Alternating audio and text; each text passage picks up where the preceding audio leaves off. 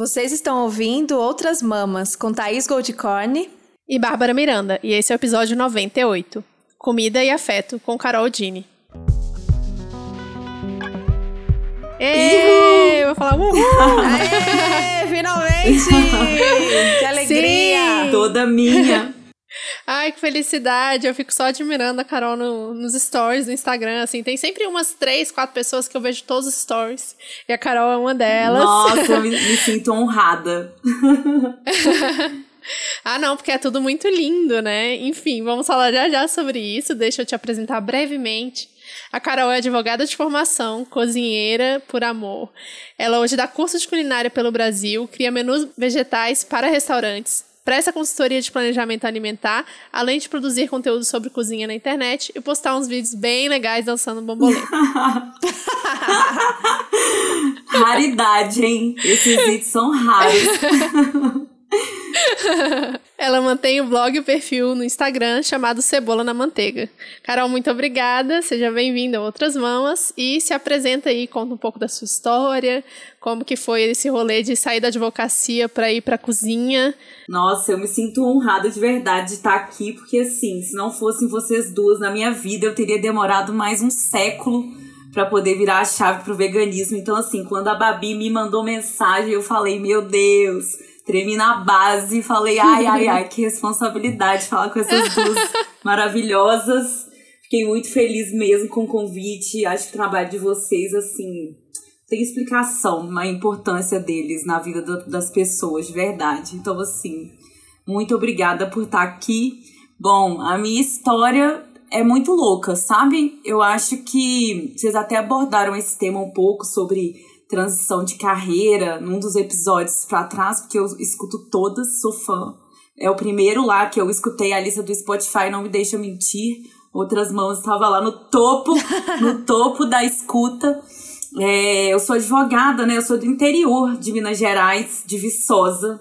Nascida, formada, criada lá. Aí eu vim para Belo Horizonte há uns 10 anos. E eu formei em direito, né? Eu era advogada e trabalhava com direito de empresa, é, minha formação foi é, em direito do Estado, depois eu especializei. E aí eu trabalhei durante mais de 10 anos. Eu entrei na faculdade aos 17 e formei e 10 anos, mais de 10 anos trabalhando no escritório de advocacia, aquela vida super séria, andando de terninho e de saltão. E aí aos poucos eu fui vendo que não era a minha coisa, porque tava, sabe, refletindo sobre a vida e advogando para empresas que não eram as coisas que eu acreditava, é, mas você tem que cumprir um cronograma, né, quando você está inserido nesse ambiente. E eu fui me apaixonando pela gastronomia em geral, sempre estudei muito, aí teve uma época muito doida, assim, que eu estava muito interessada. É, eu escrevia sobre comida, fazia review até de hambúrguer na internet, olha que doideira. Acho que se eu, aquele, naquela época, me contassem que eu ia, ia virar a chave pro veganismo, eu ia falar, você tá louco? Que eu amava hambúrguer, carne, cresci com meu pai assando porcos inteiros, assim, sabe? Uma coisa muito doida, porque na minha família todo mundo come carne, eu acho que eu sou a única, então, assim, é, meus amigos também. Então eu não acreditaria, eu acho. E aí eu fui estudando é, a gastronomia e a partir do momento que eu fiz um recorte político, como que a indústria funcionava e tudo mais, eu fui despertando por essa coisa de, ai meu Deus, o que, que eu tô comendo, o que que tá acontecendo aqui no meu prato. E aí teve uma época interessante, assim, que eu tava louca para sair da advocacia, eu tava chorando no banheiro da empresa já. E aí eu resolvi vender uns molhos que eu fazia, incentivada por alguns amigos, eu fui fazer feirinha eu participava de umas feirinhas agroecológicas na minha cidade, fui conhecendo alguns produtores aqui e ali e me apaixonando pelos vegetais mais ainda, vendo onde aquilo era plantado. Eu conheci uma, uma amiga que era vegana e aí a gente começou a dar uns cursos juntos, juntas. E de repente eu fui olhando assim, gente, esse mundo é muito mais interessante do que pregam por aí.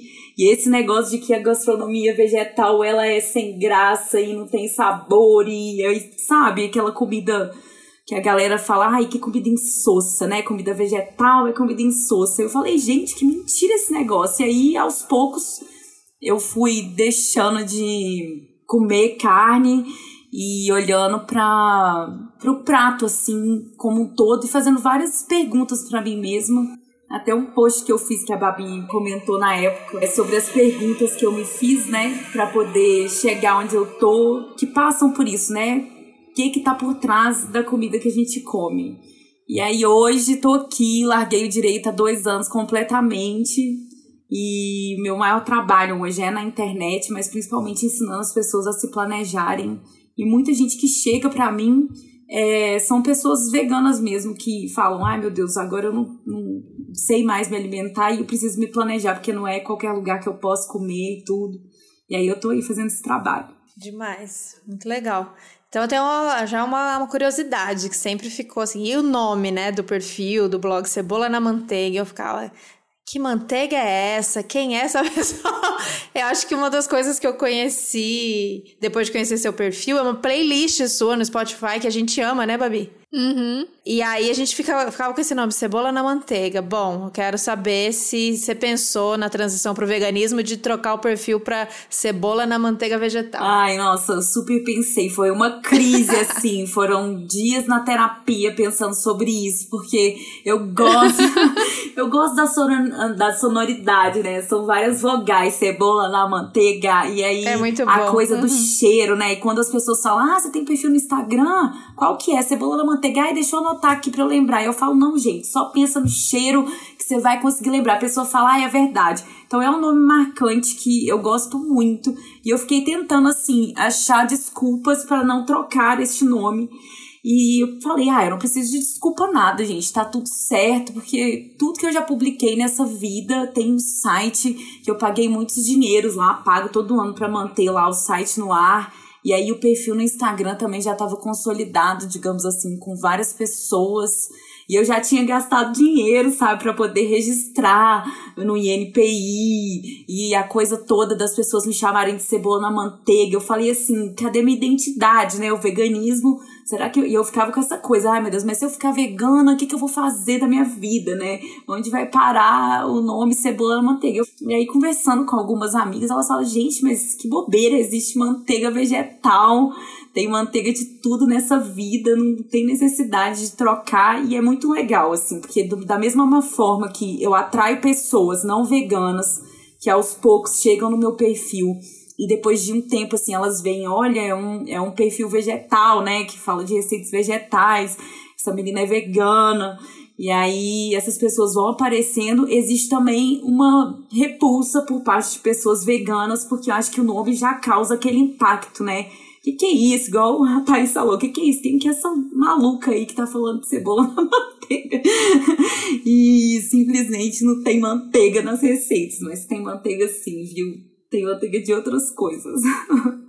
Maravilhosa, realmente, é um nome muito bom, a, a sonoridade é boa e acho que a, a gente pode usar essa história com o nome, com o perfil, para falar um pouco do que a gente quer trazer hoje, que é essa relação, né, de comida e afeto, memória.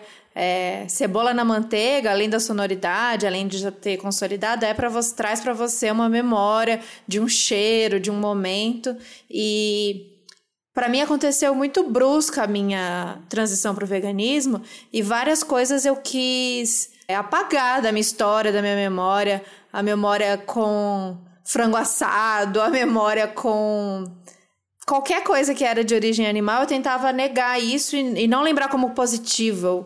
Nossa, e o cheiro do frango assado que é horrível, ah, é horrível.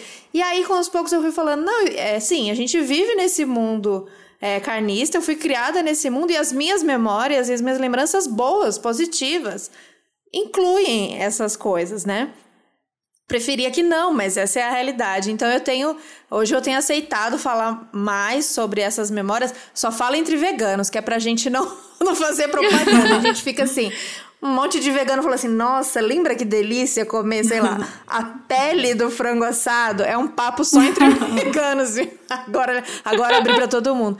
Porque é isso, é a lembrança da infância, da casa, do cheiro desses momentos e que não, não se apagam, né? A gente transforma ela é, em outras coisas. E esse cheirinho da cebola é o cheirinho agora da cebola no azeite, numa manteiga vegetal, é a cebola com o alho, mas aquela, aquela memória, aquela lembrança fica, né? A gente não apaga essas coisas da gente. Sim, eu acho, assim, eu acho que tem várias coisas que a gente acaba. Eu, pelo menos, por exemplo, cheiro de ovo me incomoda muito hoje em dia. Mas Sim, é, não, tem umas coisas que vão pegando, reais. mas outras não, outras não apaga, né? Um cheiro de pão de queijo assando, sabe? Nossa, ainda mais aí em Minas não tem como, né? Cheiro de pão de queijo assando, tem uns cheiros que não tem como. Outro dia também. Ai, foi engraçado. Lá vou eu contar a história do Vitor aqui. Ele chegou na casa da minha mãe, a gente chegou. a gente chegou no elevador e ele falou: Nossa, tá com um cheiro muito bom. E era, tipo, lasanha bolonhesa, assim, sabe? Aí não tem como.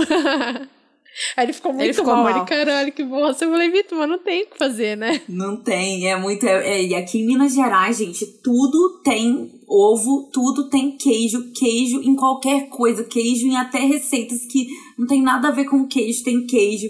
Então, assim, o meu questionamento todo é, em torno desse nome, ele vem muito daí também, porque foi o que a Thais falou. Eu achava que eu precisava apagar tudo que eu era, que eu precisava deletar todas as minhas coisas que já foram na internet e que eu iria passar vergonha se as coisas continuassem lá em algum site que eu escrevi, alguma coisa que eu fiz. Só que não, é uma, é uma mudança, né? E graças que o que a gente muda, porque não faz sentido, né? Continuar tentando apagar uma coisa que ela não vai deixar de existir. Ela tá ali e por isso que eu faço questão de insistir nesse nome. Até porque eu gosto, assim, da quebra que existe quando alguém não vegano chega no meu perfil, aí faz várias receitas, aí a pessoa vira para mim e pergunta: Ai, mas você não avisou que você era vegana. Eu falei, olha, você que não acompanhou o meu trabalho. Eu não fico falando isso todos os dias, mas as receitas estão todas aí. Aí a pessoa, olha, eu não sabia que eu já tinha feito uma receita vegana. Eu falo, mas você faz arroz e feijão? Então você faz receita vegana, entendeu? É isso. E é interessante, assim, a conversa que surge daí. Sempre tem um gancho para falar do veganismo a partir do nome do arroba e do meu site, do meu trabalho. Então, assim, eu já me aproveito disso para já puxar a pauta quando a pessoa dá, dá abertura, sabe? Ah, muito bom. Legal. É, outra coisa que chamou, é, que me fez pensar em construir esse episódio, na verdade, foi primeiro uma conversa que eu tive com minha cunhada, que ela come carne ainda e tudo, e ela estava indignada que esse Natal ia ser todo vegano, porque não vai ter o Natal com a família grande, né, com os avós, tios, etc. Vai ser só o núcleo familiar e muitas pessoas são veganas da família. E ela tava chateada porque não ia ter tender. Ela falou, mas aí não vai ser comida de Natal. aí eu falei, e desde quando comida de Natal é comida de Natal? Pelo amor de Deus. Aí você tweetou alguns dias depois, você falou: todo ano alguém querendo me cancelar quando eu falo que eu não gosto de Natal e muito menos de comida natalina. E comida natalina é sempre uma polêmica. E a gente não fala sobre isso. Uhum. Todo ano a gente repete, não é? Todo ano tem gente reclamando do arroz com passas, reclamando que o peru tá seco, que o chester tava ruim, que a farofa podia ser melhor, que o salpicão podia ser melhor. E parece que é sempre ruim a comida, e mesmo assim todo mundo quer repetir todo ano essa comida, gente. Por que, a gente não repensa isso? Eu acho que as pessoas estão com preguiça de ir pra cozinha e deixam as, as tarefas assim para as mulheres da família e aí é, é, existe essa repetição, assim, de uma tradição natalina. Tô generalizando, óbvio, né, gente? Mas a maior parte das famílias, pelo menos que eu tenho contato, é isso. As comidas se repetem e sempre todas com ingredientes animais. E aí a gente que tá aqui do outro lado, né, no veganismo, a gente conversa com as pessoas, mas para poder todo mundo se reunir, pelo menos ano passado foi assim. Na minha casa eu tenho duas irmãs e a gente passou com a minha mãe, só a gente. E aí eu fiz um prato, mas foi um prato único. E é isso, assim, porque não tava afim de lavar uma pilha de vasilha. Final de ano eu já tô exausta. Então, essa obrigação da partilha, de ter que fazer aquela coisa que parece um self-service enorme com um milhão de opções e sempre as mesmas coisas, que não necessariamente são as coisas que a gente ama, porque se a gente amasse mesmo, a gente ia estar tá comendo o ano inteiro, e não é isso que, não, que acontece, não é? E por que que tem que seguir essa coisa que todo mundo vai pelo mesmo caminho? Tá reclamando da comida? Vamos pensar junto Pra não ter também aquela obrigação do vegano ser a pessoa obrigada pela ceia. Ser a, já, já que você não come carne e nada disso, então você vai cozinhar.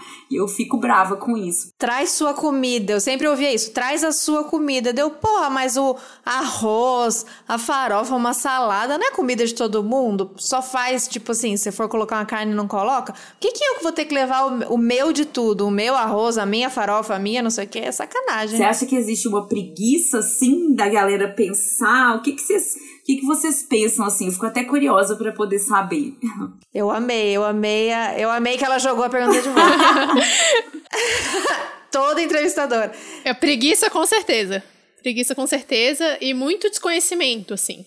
Muito, muito preconceito com a comida, de tipo, nossa, mas e aí, o que, que você vai comer? É sempre essa pergunta de o que, que você vai comer. Cara, tem tanta coisa para comer que, que você está limitando a minha comida, reduzindo a minha comida à sua carne, sabe? Todo ano é isso, todo ano leva, obviamente, né? E eu amo Natal, na verdade, eu amo reunir com a família. E parece que rola um tabu, assim, de tipo, não, essa daqui é a comida da Bárbara. Ninguém, ninguém come. Aí tem os avisados que pega, come, acha bom, depois fala e algumas pessoas querem provar, mas sempre vai ter uma pessoa que vai ficar tipo, não, essa daqui não é para mim, sabe? Eu não, não posso comer essa comida, não vai ser boa. E acontece o contrário também, às vezes, da gente ter que ser obrigada a levar a própria comida e aí todo mundo quer comer a nossa comida e a gente não pode partilhar a do outro. Aí eu acho isso injusto também.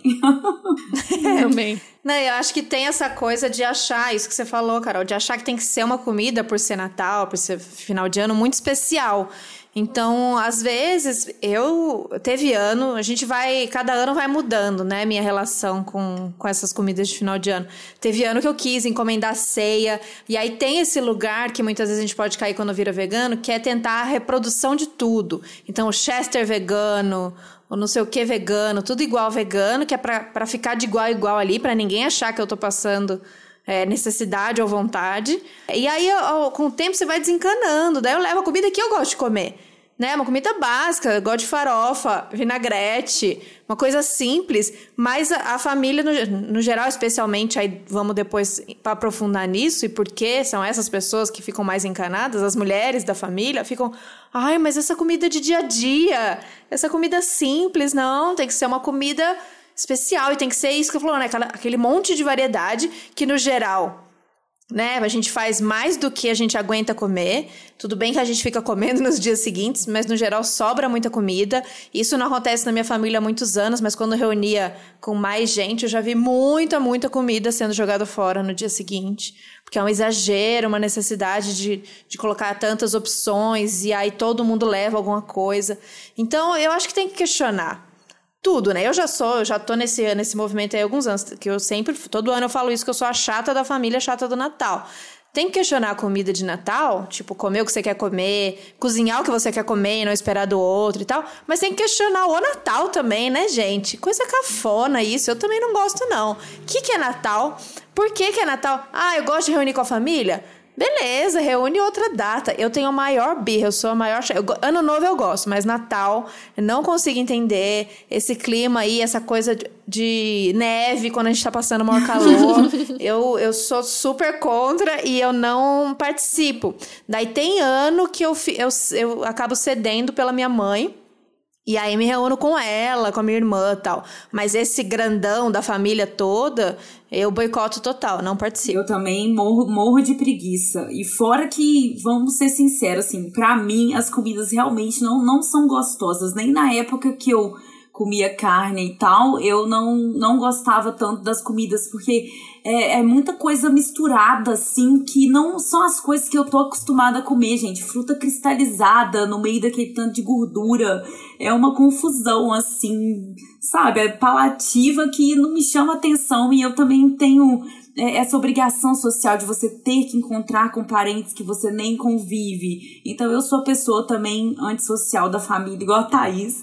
Eu não tenho muita paciência para isso, então o máximo que eu fiz, né, que eu, que eu faço é eventualmente reunir pessoas que realmente fazem sentido o ano inteiro e estar tá junto com essas pessoas. É, tem que expandir esse conceito de família aí para poder construir uma coisa realmente legal, né? Apesar de que, como eu falei, eu me dou muito bem com minha família, eu gosto muito da minha família, então esse sempre foi um momento de, de encontro, porque tem primos que moram em outras cidades e tudo, e era um momento de férias, né? Porque junto, imagina, a infância inteira, você só vê seus primos nas férias, aí chega ainda tem Natal, que aí ganha presente, aquela coisa toda, né?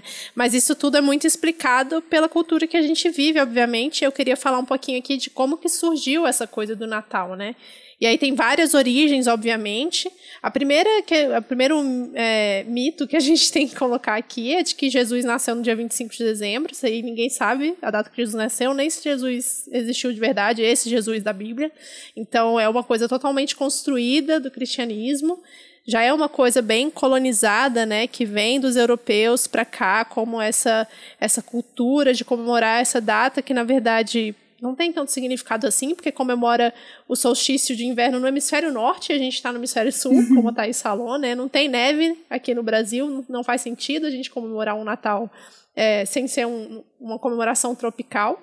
Então, foi uma data que foi colocada pelo o imperador Constantino lá na Roma para comemorar esse dia da festa do sol, que é a época de comemorar que estava tendo o sol, o solstício de inverno. E a comida foi uma coisa que veio totalmente copiada da Europa, um misto, né, da Europa dos Estados Unidos, principalmente do, do Dia de Ação de Graças, né, do Thanksgiving. Então a gente está vendo todas as referências, chega essa época do ano na Netflix, só tem filme de Natal, e aí o povo corta o peru.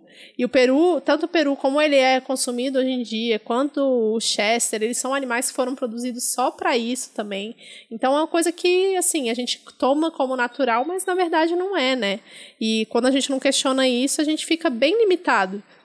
O que é bem engraçado, porque eu, eu fui conversar com a minha cunhada e eu falei: Bobó para você é comida de Natal? Aí ela falou: Não, bobó não é comida de Natal. Eu falei: Na minha família sempre teve bobó no Natal. Que isso? Pra mim, bobó é comida de Natal. Minha avó sempre fez bobó no Natal. Então, na minha família até hoje, sempre tem bobó no Natal.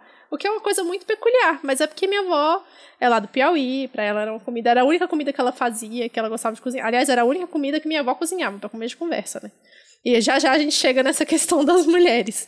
Mas então era o prato especial da minha avó, era o bobó. Sim, agora essa coisa da sadia é bizarra, né? Porque é uma total uma, uma invenção, essa coisa de comer peru é coisa de, de norte-americano, eles comem a coxa. Aqui a gente não come em nenhum momento o ano inteiro, né? Ninguém vai no restaurante e come peru. Aí a indústria fica tentando enfiar de alguma maneira no resto do ano. Aí pode ser um, um embutido, algum recheio, alguma coisa assim. Mas ninguém, como a gente assa frango, né? Não come peru. Porque é seco, justamente, porque o peru é seco. e aí enfia isso e a gente não questiona. E é um comportamento moldado mesmo, né? É, é uma, uma data feita para poder, é, é, muitas aspas aqui, aquecer a economia do mercado. Que aí todo mundo gasta litros de dinheiro, aí o décimo terceiro, que a, a pouca parte das pessoas que ainda recebem, né? Com o sucateamento da, das leis trabalhistas todas a galera vai e gasta o décimo terceiro todo para poder dar presente para os outros e esquece das próprias necessidades, assim, para poder comprar meia pro, pro parente que não vê há milhões de anos e aí vai investir em comidas que estão, sabe, animais que foram produzidos para isso. Eu acho uma loucura, gente, essa coisa do Natal. E fora que é realmente todo mundo com o mesmo comportamento, assim. Eu abro o Instagram, todas as pessoas estão postando o mesmo conteúdo. E, e aquela coisa, né, de adotar aqueles calendários do marketing que você tem que postar tal comida em tal época. Então, assim, minha timeline pelo menos só tem comida. E aí eu só vejo Natal, Natal, Natal. É biscoitinho enfeitado de Natal, é panetone, é chocotone e é não sei o que lá. Então, assim, meu Deus, será que as pessoas realmente estão desejando isso? Ou é um desejo imposto porque tá aí inconsciente coletivo e a gente não para pra pensar? Eu, eu não sei responder assim. Sim. Então eu tenho uma dúvida pra gente tentar não parecer também as boicotadoras do Natal chata, que não se envolve, que não quer saber. É, a gente tem falado muito disso também, que é o que a gente quer trazer aqui, que é a comida afetiva. A comida da memória, a comida que dá quentinho no coração, a comida que te lembra, é, a comida que te conecta. Então, como a gente quebra com aquilo que a gente não concorda, que a gente questiona, porque é colonizador, porque não faz sentido para nossa realidade, porque é cruel, é, por todos esses motivos que a gente trouxe aqui, mas como também não ser aquela pessoa que vai se desconectar para quem ainda mantém esses laços. É importante, e a gente sempre pesa isso, é importante para nossa mãe, é importante para nossa avó, é importante para a gente mesma para criar esses vínculos, para passar receita de geração para geração. Como a gente consegue fazer esse balanço, né, entre ser a, a pessoa sensível a essa questão da comida que não é só é, nutricional, não é só história, mas que é também afeto, né? Que é também troca e compartilhamento. Como que a gente dosa isso para não ser igual eu que nem aparece no Natal? Uhum. é, eu acho que eu não sou a melhor pessoa para poder responder exatamente como não aparecer no Natal, mas eu acho que existe sim esse equilíbrio da gente conversar. Assim, eu sou a pessoa que dá presente de Natal, mas os meus presentes são comidas que eu mesma fiz, assim.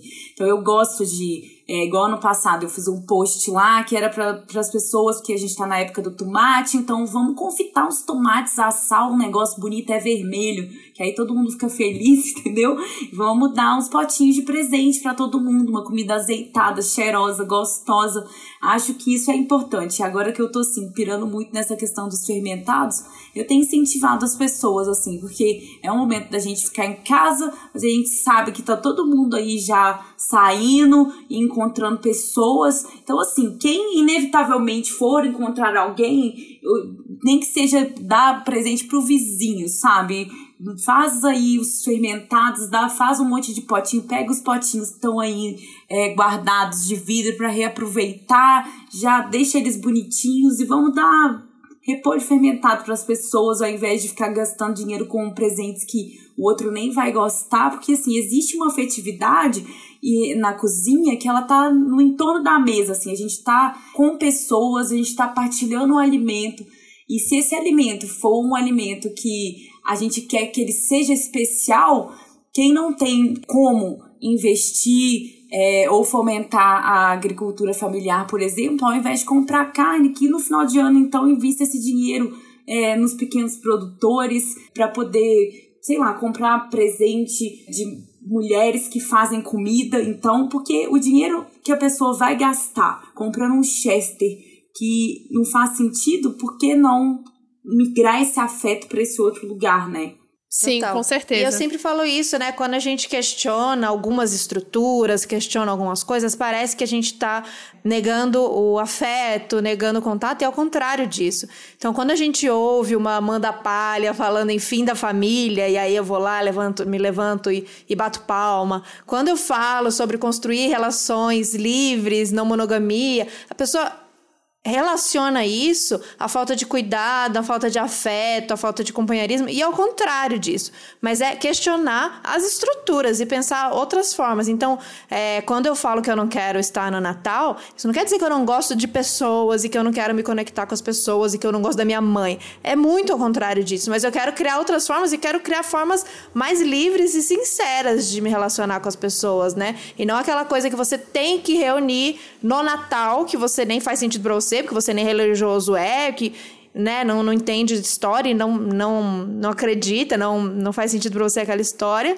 E primo que você detesta, tio que te trata mal, que faz piada sobre as suas escolhas ou sobre as suas aparências. Então é sobre isso. Eu quero mais é que a gente esteja junto com as pessoas quando for possível, amém? Mas que a gente construa relações, né, de afeto mais livres e baseadas nos, nos nossos encontros, nos nossos desejos, mesmo do que tem que ser. Essa coisa do, do aceitar e não questionar. Por que, que eu tenho que dar presente? Por que, que eu tenho que comer peru? Por que, que eu tenho que que sentar no dia 24 e depois de novo no dia 25? Por que tem passa? Por que rabanada? Por que panetone? Por que Papai Noel? Por que neve? Por que árvore? Acho que tudo isso é, é um exercício mega importante da gente questionar, mas isso não quer dizer negar tudo, né? E negar as relações que existem, que estão aí, e que a gente tem mais é que cultivar mesmo. Sim, e tudo bem fazer uma mesa bonita, e tudo bem colocar umas luzinhas bonitas, entendeu? Eu só não acho que faz sentido a gente querer. É, sabe, perpetuar esse costume de uma maneira que não haja nenhuma conversa sobre isso, é só uma abertura não é uma negação. Com certeza. E eu acho que ainda mais esse ano, né? Eu tava conversando com a Thaís Foi ontem, né, que a gente estava conversando sobre, tipo, nossa, tá piorando muito tudo, Covid, e acho que vai fechar tudo de novo. Só que a gente sabe que não vai fechar, porque essa é a época, como a Carol falou, de consumo completamente desenfreado. As pessoas nem pensam sobre como elas estão consumindo, elas consomem porque disseram para elas que elas têm que consumir, né, e elas têm que dar presente. Só que a gente não repensa como que esses presentes podem ser feitos de uma forma diferente, né? Como que presentear é de fato estar presente muito mais do que um objeto que você vai dar para a pessoa, né? E nesse ano especialmente pensar 50 mil vezes antes de sair de casa para comprar coisa para outras pessoas, sabe? Porque não faz sentido. A gente está num momento muito tenso em que a gente sabe que o governo não está dando uma atenção devida para a pandemia.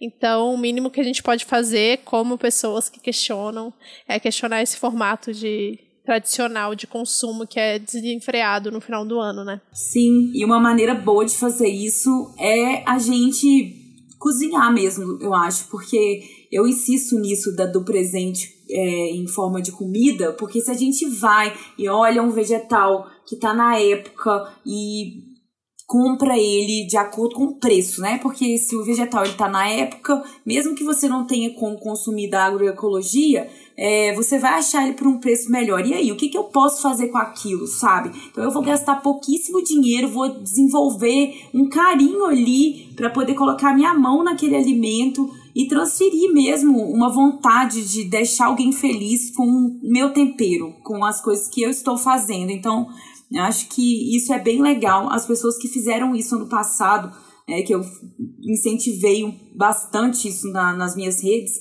todo mundo falou, Carol, foi impressionante, assim, porque a gente fazia aqueles é, é, amigo oculto, né? Que cada um tem um presente e as pessoas, ao invés de querer o presente caro, queria o potinho que eu tinha feito, que é muito mais legal, que é uma receita que eu aperfeiçoei, que eu pensei com antecedência, que eu saí para comprar, que eu piquei, que eu embalei e que ficou lindo. E eu achei isso muito, muito legal. Sim, eu Sim, ia amar. Aliás, gente, fica a dica aí para todo mundo, a gente pensar sobre isso, fazer. É, e, e aí, só que nesse do fazer, né? A gente sabe que quem ouve a gente é um público que 90% de mulheres e a gente fala muito entre a gente, né? Esse papo chega muito entre a gente e aí a gente a nossa característica ali de socializar, de vamos resolver, vamos fazer, vamos unir, vamos juntar, já é, ah, então eu vou fazer, eu vou cozinhar, eu vou pra cozinha, eu vou fazer um brigadeiro vegano, vou botar em potinho, vou fazer uma geleia, vou botar lacinho, vou botar nominho e eu vou distribuir entre as pessoas. Somado à ceia, vamos fazer a ceia, uma ceia diferente, uma ceia vegana, mas ainda assim uma ceia, vai fazer o quê? Vai fazer um, um bobó, um soufflé, o que de, depender do que você for fazer, e isso no contexto ah, já nosso, né? Questionando, veganas e tal. Mas isso para geral, aí falando das nossas famílias, falando das nossas mães, como que as mulheres, é, mais uma vez, vão ser sobrecarregadas nessa história toda. Tanto para a responsabilidade dos presentes, quanto a responsabilidade na cozinha. E aí, quando a gente ainda está dentro desse contexto, se você se tornou vegano e você ainda vai frequentar o rolê da família, muitas vezes essa mulher vai ser ainda mais sobrecarregada, né? Essa mãe, se você é mais novinho e tal, porque ela vai fazer a opção, a geralzona, porque não abre mão de ter o peru, o chester, o qual que é o outro? O lombo, sei lá o quê. Aí vai ter uh, todos os complementos, daí vai ter um, uma torta especial é, para o sobrinho que não, que, é, que não come glúten. Aí vai ter a comida para você que é vegano. Aí vai ter que agradar não sei quem você com menos sal porque a pressão é alta e tal. E acaba criando, ao invés de facilitar, né, acaba criando mais demanda para essas mulheres que ficam na cozinha e ficam, né, gente? Que depois tem louça, é uma história toda. Eu espero que aí na casa de vocês isso já tenha é, melhorado bastante, mas a gente sabe que isso é, ainda é bem desigual. Então, como a gente pode falar também em. Isso eu, não, eu sei que não tem uma resposta, é só para a gente trazer isso. Em produzir, em fazer mais, em voltar para a cozinha, é, em voltar ao fazer ao invés de comprar. É, mas para não sobrecarregar mais uma vez as mulheres, né? Como a gente faz esse papo chegar para os homens também? Ah, não, com certeza. Não teria a menor condição de ficar assim nessa coisa de mil pratos e ainda fazer alguma coisa. Tá todo mundo exausto, né? E é o que eu falei mesmo. Igual ano passado, eu fiz um prato e ainda compartilhei esse fazer com as minhas irmãs. E não fui eu que lavei louça porque eu cozinhei. Então a gente tem que tomar muito cuidado para não romantizar a cozinha. É uma coisa que eu abordo muito o tempo todo, que mesmo que eu esteja sempre muito empolgada com isso, a gente tem que tomar esse cuidado. Mas, é, por exemplo, se alguém gasta uma tarde fora comprando presente para a família inteira em mil lugares, às vezes fazer uma coisa em casa e evitar a saída já vai ser essa mesma energia. Ou, se não der, leva a coisa para fazer no dia do Natal, então, com, com as pessoas que você for encontrar e todo mundo divide a tarefa e cada um sai com seu pote, sabe? E eu acho que o caminho é bem por aí, sabe? A simplificação, porque senão é mais tarefa doméstica e não tem a menor condição. É isso, tá todo mundo exausto. Sim, especialmente as mulheres. Então, vamos todo mundo, os 10% de homens que estão ouvindo a gente. Não, é exagero da Thaís. Agora são 15% de homens ouvindo a gente, tá, Thaís? Não olha é só mais só, 10, aumentou só. o público masculino. Inclusive, no nosso grupo Telegram tem mais homens entrando cada dia. Fico feliz de ver esse movimento, de verdade. Então, vamos todo mundo repensar aí e, e tirar todo esse peso, principalmente das mães, das avós e das tias que estão se esforçando todos os anos, né? Ah, mas elas gostam, né, Babi? Ah, tem elas isso. Elas gostam, elas fazem questão. É, você falou muito sobre fermentação e assim, eu já comecei a estudar, mas aí parei no meio do processo e aí rolou um problema no, no trato digestivo aqui que eu tive que parar de comer fermentados por um tempo para dar um teste. Mas eu quero muito voltar. Eu acabei de comprar seu livro, por sinal, seu e-book de fermentação. Pra dar de presente pra minha mãe de Natal, porque ela tá toda interessada nisso também. E aí eu queria que você falasse um pouco sobre como foi esse processo de aprendizado, porque é uma coisa muito interessante e muito específica dentro da culinária, né? Não é todo mundo que vai, ou não, vou trabalhar aqui só com fermentados. É, não é mesmo, assim. Eu acho que a, a indústria de alimentos, né, principalmente dos anos 40 para cá, que trouxe é, a alimentação enlatada pra gente, livre de bactérias, e a gente não, não pode ver, às vezes, um mofinho ali que já fica com nojo. Então, existe essa cultura e as pessoas elas estão começando a olhar para isso com um outro olhar agora por causa da facilidade mesmo da gente encontrar informação sobre o assunto, né? A fermentação ela existe desde sempre e tem muita gente que fala que é o que tá na moda. Eu não acho que tá na moda porque nunca deixou de existir, mas o que eu acho que está acontecendo é que com essa tomada maior de consciência é que a gente, que tá bem devagar, obviamente, né? Porque, até porque muita gente não tem nem essa escolha de não comer alimentos industrializados, mas com essa nossa tomada de consciência de tentar entender um pouco mais sobre a nossa alimentação, a gente está vendo que não dá só para poder ficar comendo comida enlatada e acho que as pessoas elas estão se abrindo um pouco mais, sabe, para esse universo dos micro-organismos. E eu tenho falado sobre isso e é muito legal ver pessoas que antes morriam de nojo, assim, de ver às vezes uma camada de leveduras e bactérias se formando num vegetal fermentado, mas que de tanto ver, é, ver imagens mesmo daquilo, a pessoa olha com outro olhar. E aí eu tenho incentivado muita gente a fazer, porque é muito mais fácil do que parece. É o caso da gente olhar para o pote mesmo, entender o processo que está ali dentro, porque as bactérias e as leveduras elas cozinham o alimento para a gente, digamos assim, e aí depois a nossa digestão vai ficar facilitada. Mas tem que tomar também cuidado, justamente pelo que você falou, porque muita gente olha para é, fermentação e trata ela como uma comida curativa. Eu acho que não existe isso, porque existem organismos e organismos. Então eu tomo muito cuidado, sempre falo, olha, gente, vocês estão sentindo, tem que ir aos poucos, porque pode é, movimentar o corpo de uma maneira que às vezes ele não está acostumado né, com aquilo. É, só que eu acredito muito também é, na fermentação como uma forma de fortalecer nosso corpo é, se somada a várias outras construções de hábitos, sabe? Não é só isso que vai fazer a gente ficar bem. E tem sido muito legal, assim, eu recebo foto todos os dias das pessoas indo pra cozinha, e aí eu gosto de compartilhar coisas assim lá no meu blog além do livro, né, que é um conteúdo pago, mas sempre estou falando sobre isso e as pessoas falam: "Ah, entendi, então é isso que é fermentar" e ficam super surpresas porque é um negócio muito mais fácil mesmo, assim. Eu vou dar um exemplo muito bobo, assim. Se você pegar um repolho, é, cortar ele filetadinho, sabe? Colocar ele numa bacia com uma colher de sal e amassar ele com as mãos bastante e pegar essa massa, colocar dentro de um pote e depois verter essa água lá dentro e deixar esse pote, né, que tá obviamente higienizado fora da geladeira durante uma semana, você já fermentou, você tem um chucrute, é isso que é chucrute e é maravilhoso.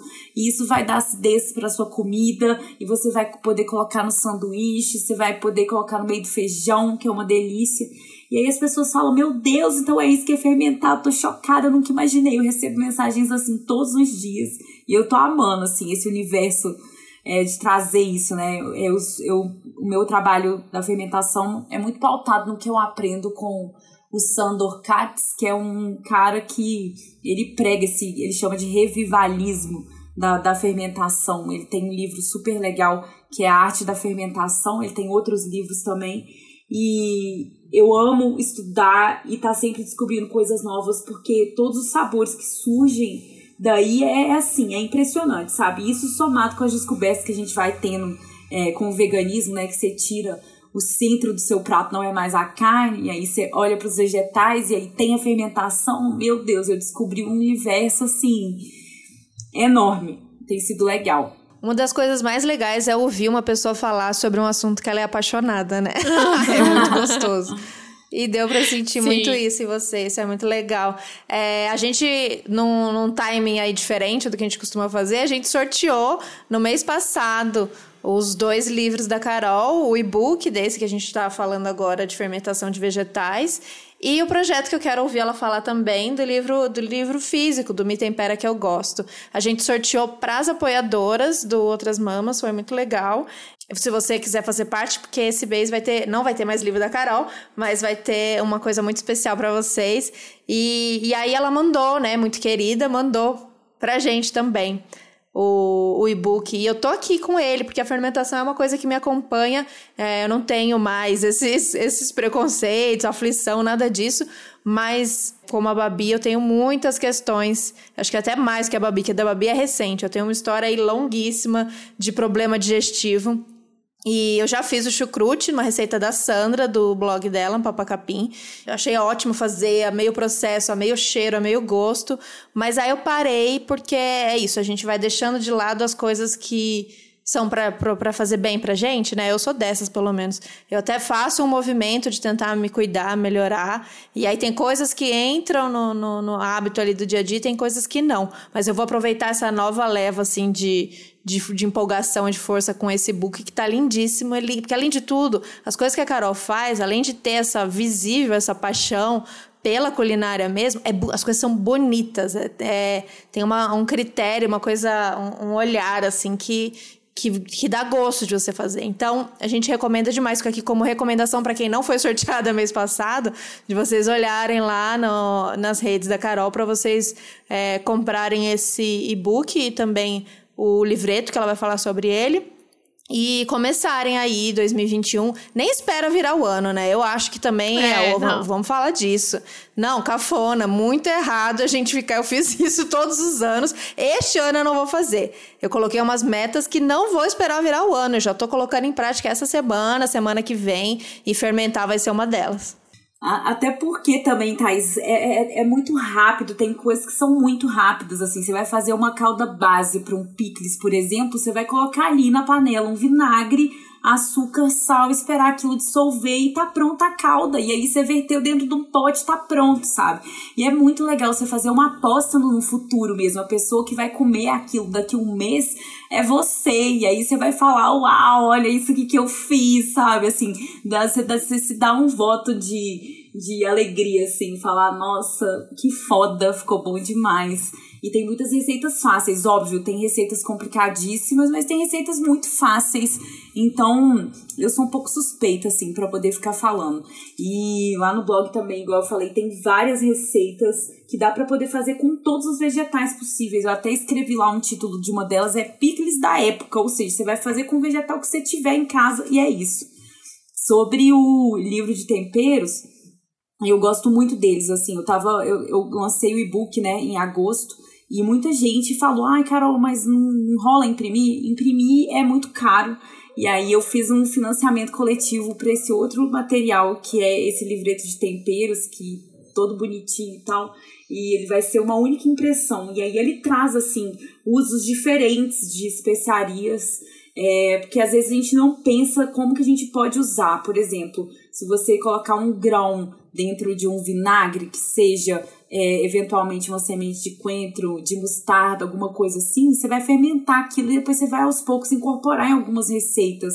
Porque aquele, aquele fermentado, aquele produto final da fermentação, ele vai te ajudar a, o que a gente chama de dar um starter, assim, para criar um, um ambiente inoculado para você desenvolver com segurança um vegetal fermentado, sabe? Falando assim, esses termos, parece que é uma coisa difícil, mas é uma questão da gente se interessar pelo assunto e procurar mesmo. Eu acho interessante usar outros aromas, outros sabores, até para a gente variar é, a nossa comida, porque às vezes a gente cai nessa pegadinha de achar que a comida do outro que é muito gostosa, porque a gente não pensa na textura e nos sabores, a gente fica repetindo sempre as mesmas coisas. Então, eu quero que as pessoas comecem aos poucos, né, para poder criar assim também é, uma vontade de ter um milhão de temperos. Eu até fico evitando de mostrar os meus, porque o povo fala, ah, não, nunca vai ser igual a dela, fica se comparando, né, porque ela tem um monte de coisa, ela sabe usar, mas eu não comecei sabendo usar um monte de coisa, sabe? A minha família usava aqueles temperos completos a vida toda e era aquilo que eu conhecia. Só que aí quando eu saí do interior, principalmente, mudei aqui para Belo Horizonte, eu fui vendo outras coisas e conversando com pessoas e reconhecendo umas plantas na rua que eu comecei a secar. Então, a gente não precisa, sabe, criar, ah, eu tenho que comprar aquele tempero caro. Não, e se a gente mudar um pouco esse olhar e tentar é, enxergar outras possibilidades e trazer essas texturas para o nosso prato, acho que fica mais gostoso cozinhar assim e você não precisa estar o tempo inteiro fazendo isso. Você aprender a usar um ou dois temperos novos, já saem duas combinações novas e com cada vegetal vai ter um gosto diferente. Aí você tem uma ervinha seca em casa, eventualmente uma plantinha, que eu acho que na pandemia agora todo mundo tá fazendo pão e cuidando de umas plantas, né? E aí você pode secar, botar ela lá de cabeça para baixo no varal, você amarra, faz um buquezinho e deixa secando, porque às vezes muita gente perde as coisas por exemplo, se você comprar um coentro, você não vai usar ele todo. Amarra lá ele no buquezinho, bota lá no varal. Daí a pouco você vai ter um coentro seco que você vai guardar num potinho e incorporar numa receita. Enfim, eu sou empolgada mesmo, não escondo, não consigo, na verdade, porque quando eu começo a falar desse assunto, ah, é, é muito bom, assim. Ai, delicioso. Não, é bom mesmo. A gente realmente fica pensando muito nisso, né? E a gente tá tão acostumado com tempero pronto que às vezes a gente não pensa no que, que é aquele tempero. Tipo, é, principalmente eu, eu acho que quando vem. Quando a gente vai testar, pelo menos aqui em casa, a gente gosta muito de comer comida asiática, né? Então vai fazer uma comida tailandesa, vai fazer uma comida indiana. E aí, o Vitor gosta muito de, tipo, comer o curry, comprar o curry. Não, a gente precisa comprar o curry. Mas a gente foi uma vez no restaurante do André, né, no Urban, e ele cozinhou só pra gente. E eu vi ele fazendo, ele cozinhando. E depois disso, eu nunca mais fiz com curry pronto, que eu falei, não faz sentido, o sabor fica muito diferente você pegar tempero por tempero, mesmo que não tenha todos, se você misturar a semente de coentro com um pouco de cardamomo, com mais um pouquinho de cominho, já foi, sabe? Já fica maravilhoso. E ainda tem a técnica de tipo, se você frita o tempero no óleo ou se você põe depois e não sei o que. E tem que ir testando, né? Não tem essa de. A cozinha não é tirando, eu acho que principalmente doce, é muito. Tem receita que precisa realmente de medidas muito certinhas, mas a cozinha vegetal salgada não precisa tanto dessas regras, né? Não, não precisa. E você pode, às vezes, sabe, adquirir esses temperos aos poucos. Não precisa ser uma enorme quantidade para eles não ficarem oxidados também. Isso que eu falo muito, porque às vezes as pessoas falam assim: ai, mas é, eu vou comprar um tempero e é muito caro. Eu falo, gente, compra 5 gramas do tempero e entende como que ele funciona, porque às vezes você vai precisar de uma única sementinha minúscula para poder já dar um sabor no seu prato.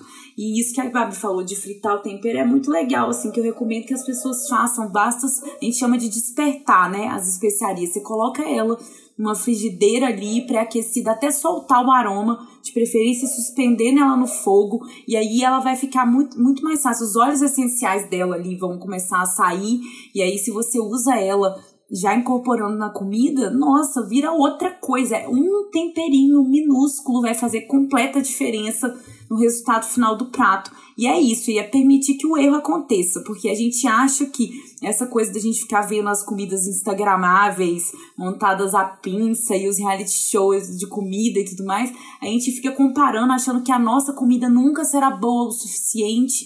De novo a comparação, né? E não é verdade, sabe? Porque quando um, um chefe de cozinha às vezes vai fazer uma coisa lá na casa dele à noite, depois do expediente, cansado, ele não vai montar o prato daquele jeito, gente. Isso é uma ilusão, sabe? Então, ir pra cozinha é muito da gente baixar um pouco da expectativa daquela coisa maravilhosa, de um prato impecável, porque é a comida que dá para fazer, sabe? Pra gente se manter minimamente saudável. E temperando cada vez mais, porque cozinha é repertório, né? Você vai entendendo os ingredientes, e aí você usa ele aqui um dia nessa receita, e aí depois você só tem aquilo, e aí você vai casar com uma outra coisa que já tá perdendo na geladeira, e de repente você faz um prato incrível, pronto, criou uma receita. E eu, eu tento incentivar as pessoas a terem esse olhar mínimo, assim, pra criatividade. Essa conversa tá dando muita, muita, muita fome. Não sei aí. eu tô ficando com Já, já consegui sentir os cheirinhos dos temperos e tal. Então eu quero ouvir de vocês. Quero ouvir da Carol, quero ouvir da Babi também. E eu vou falar a minha depois, que eu nem pensei. Tô jogando aqui no susto. Qual que é, então, essa comida que faz um carinho em vocês, assim? Pode ser o cheiro, mas uma comida que vem com afeto, que vem com a história, que vem com lembrança. Ou aquela comida que você faz ou come quando você quer fazer um carinho em você, assim. Qual que é a sua, Carol? Menina, estrogonofe, assim, minha mãe fazia para mim todos os aniversários. E apesar de não ser uma comida nossa, ela tá, assim, na casa de muitos brasileiros, né? E eu tentei reinventar ela de várias formas. Eu até tenho uma receita legal lá de cremes vegetais possíveis para entrar no estrogonofe no lugar daquele do sempre creme de leite que as pessoas usam e tem uma infinidade de possibilidades.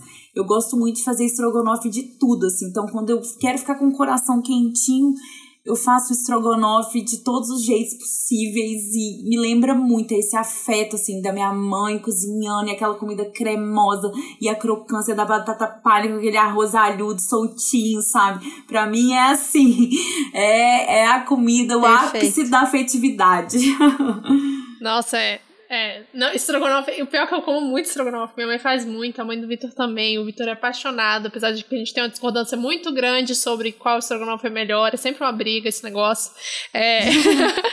mas não é estrogonofe é minha. Cara, pra mim eu acho que é, é feijão com farofa, não tem como, eu acho que não tem combinação melhor no mundo é feijão com farofa, sempre. Feijão fresquinho, feito no dia, com a farofa da minha mãe, que é bem aceboladinha, assim, com a cebola bem torradinha. E desde que eu virei vegana, obviamente, ela faz com azeite e pra mim é perfeito. Sempre vai ser feijão com farofa. Não é cebola no azeite, né, Babi? Cebola no azeite pra mim é. Cebola no azeite. a Babi vai criar o perfil cebola no azeite. Fica, o pior, não. O pior que, que eu tá amo manteiga, gente. Eu amo manteiga com toda a minha força. Manteiga foi uma das coisas que eu mais senti falta quando eu virei vegana. E aí, por sorte, agora aqui em Brasília tem uma uma empresa que faz uma que eu acho incrível. Eu queria ter levado para Thaís quando eu fui para São Paulo, não consegui, porque não consegui, não tive tempo de comprar. Mas isso ainda vai acontecer, porque é perfeito. Mas Thaís nem vai ter jeito, nem vai ter jeito da Babi roubar o nome cebola no azeite. Que quando eu entrei nessa pira de querer negar o cebola na manteiga, o que, que eu fiz? Já salvei o arroba lá, pra ninguém catar ele de mim.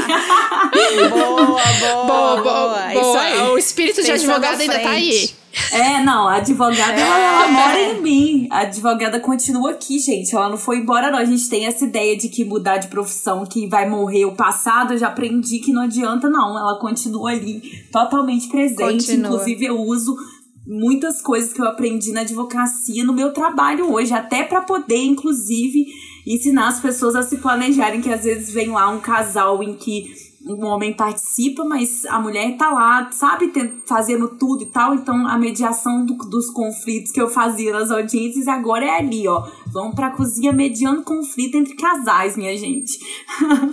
Eita, e é bom, é, é o serviço completo. Não, e o bom é que o bom da manteiga, você falou da manteiga de Brasília, mas agora a gente está com boas opções de manteigas vegetais, né? Tem umas marcas mais locais aí lançando muita manteiga boa. Acho que para quem. Eu não faço questão, não, mas para quem faz questão, a gente está bem servido. Eu vou falar a minha, que eu pensei aqui rapidinho. Geralmente, o meu. O, o meu os meus gostos, a minha lembrança vai sempre contrária a uma comida mais é, natural, mais saudável, porque, já contei isso aqui várias vezes, meu pai era o cara saudável, natural. E aí era uma briga da minha infância de eu querer comer as coisas dos, dos vizinhos, que era comer nuggets, comer miojo, comer pão francês, comer algodão doce, tudo que não podia. Mas eu vou resgatar uma coisa que até hoje me faz muito, muito bem, que eu me conecto bastante com a minha infância, que era uma das poucas coisas que meu pai fazia e eu comia sem reclamar e amava desde sempre, que é lentilha. Ele fazia uma sopinha de lentilha com batata e cenoura perfeita. E aí eu faço até hoje, é uma das jantinhas que eu mais gosto, assim, o dia que eu tô meio triste. Eu tô qualquer momento feliz, triste, mas especialmente quando eu tô, sabe, um dia difícil, um dia. Ah, eu preciso de um abracinho, eu faço a minha sopinha de lentilha. Perfeita. Nossa, sopa de lentilha é uma das coisas que eu faço toda semana, me senti representada aqui. É, a minha né? é de né? abóbora. Né? Eu fiz ontem, por sinal. Amei, amei essa conversa. Deu muita fome, deu. sabe? Vou ter que sair daqui, cozinhar alguma coisa. Deu muita fome. Mas foi muito gostoso. É muito gostoso ouvir. E, é, e eu acho massa a gente ouvindo isso da Carol, que tem esse sotaque, que é mineira, porque quem a gente mais ouve falar que não dá para ser vegano, não dá para mudar, não dá porque é mineira, é tipo um selo do tipo, não mexe com o meu queijo, não mexe com o meu pão de queijo, não mexe com o meu doce de leite, que a gente mais ouve aqui. Então, fico, fico feliz de te ouvir com todas essas aberturas e possibilidades de mudança de acolher todas elas e de ainda assim é, tá muito abraçada e respeitando a sua história, as coisas que você viveu, as coisas que fizeram parte da sua construção até aqui. É, nossa, é, é importante, né? A gente vai mudando o paladar também, igual você falou, a Babi tava falando do ovo, que ela não consegue sentir o cheiro, eu já não conseguia, eu achava que isso era mentira. Falava, o quê? Não vou conseguir sentir cheiro, que mentira. Porque assim, na minha rua mesmo tem vários produtores de queijo. Gente, vocês não têm ideia o que é Belo Horizonte com queijo, assim é difícil. Até às vezes os lugares, né, tentam reproduzir muito isso. Ah, a gente vai fazer comida para vegano, então a gente tem que fazer queijo vegano. A gente tem que fazer tudo vegano, mas representando a comida animal. E aí, assim, é, é interessante que está acontecendo um movimento mesmo. É muito tímido, mas ele está acontecendo e eu tô feliz com isso também, porque se eu descobrir, eu era aquela pessoa que comia carne todos os dias, em praticamente todas as refeições, eu tenho aí esperança que as pessoas vão voltar a olhar para isso. Sim, com certeza. Sim, com certeza. Com certeza. E, por sinal, você abriu uma esperança para mim em Belo Horizonte, porque minha família, parte de mãe, é toda daí. E sempre. Já falei isso várias vezes aqui no podcast. eu não conhecia. Conheço assim, conheço de internet várias pessoas veganas, mas nunca conversei muito, assim. E eu lembro uma vez que eu estava em BH, e aí, né, enfim, teve vários motivos pelo qual a família teve que se reunir, não eram motivos felizes, mas estávamos todo mundo junto. E aí uma prima minha perguntou: Mas, Babi, mas aí o que, que você come? O que, que você vai comer?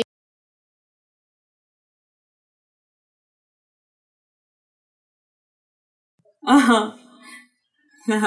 se, se procurar, acha, né?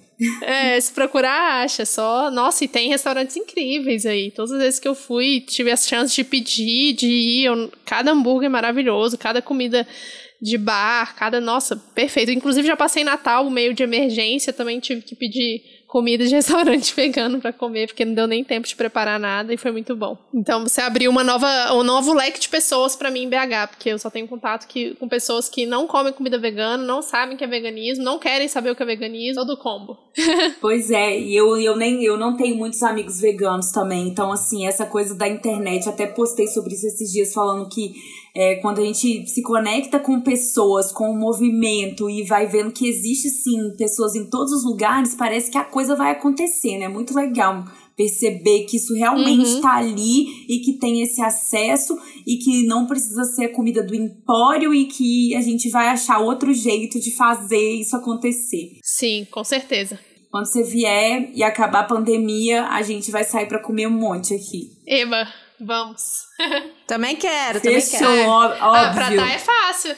Pra tá é fácil de. Eu ia muito, quando eu morava em São Paulo, eu ia muito de ônibus, BH. Então tá, obrigada, Carol, obrigada por essa demais. conversa. Foi muito delícia. Foi ótimo, também gostei muito. Primeira vez que eu falo com vocês, eu tava assim, ansiosa. Eu falei, ai meu Deus, vou conversar com as, di as divas do veganismo que me influenciaram, entendeu? Eu falei, ai, ai, ai. E foi maravilhoso. Muito obrigada pela abertura. Ai, obrigada a você, foi demais. Gente, sigam Carol, Cebola na Manteiga, em todas as redes sociais, porque ela é ótima em todas elas. Apreciem os vídeos dela dançando momolê, a gente nem falou sobre momolê, né? É... que dá inveja. Toda, toda vez eu falo, eu vou comprar uma momolê, eu nunca compro, mas fica aí na meta também, quem sabe, 2021. Aí, ó, se dê de presente de Natal ou faça um, porque assim, é muito legal é uma consciência corporal, assim, foi o que me salvou na pandemia, porque eu moro num apartamento bem pequeno, sabe?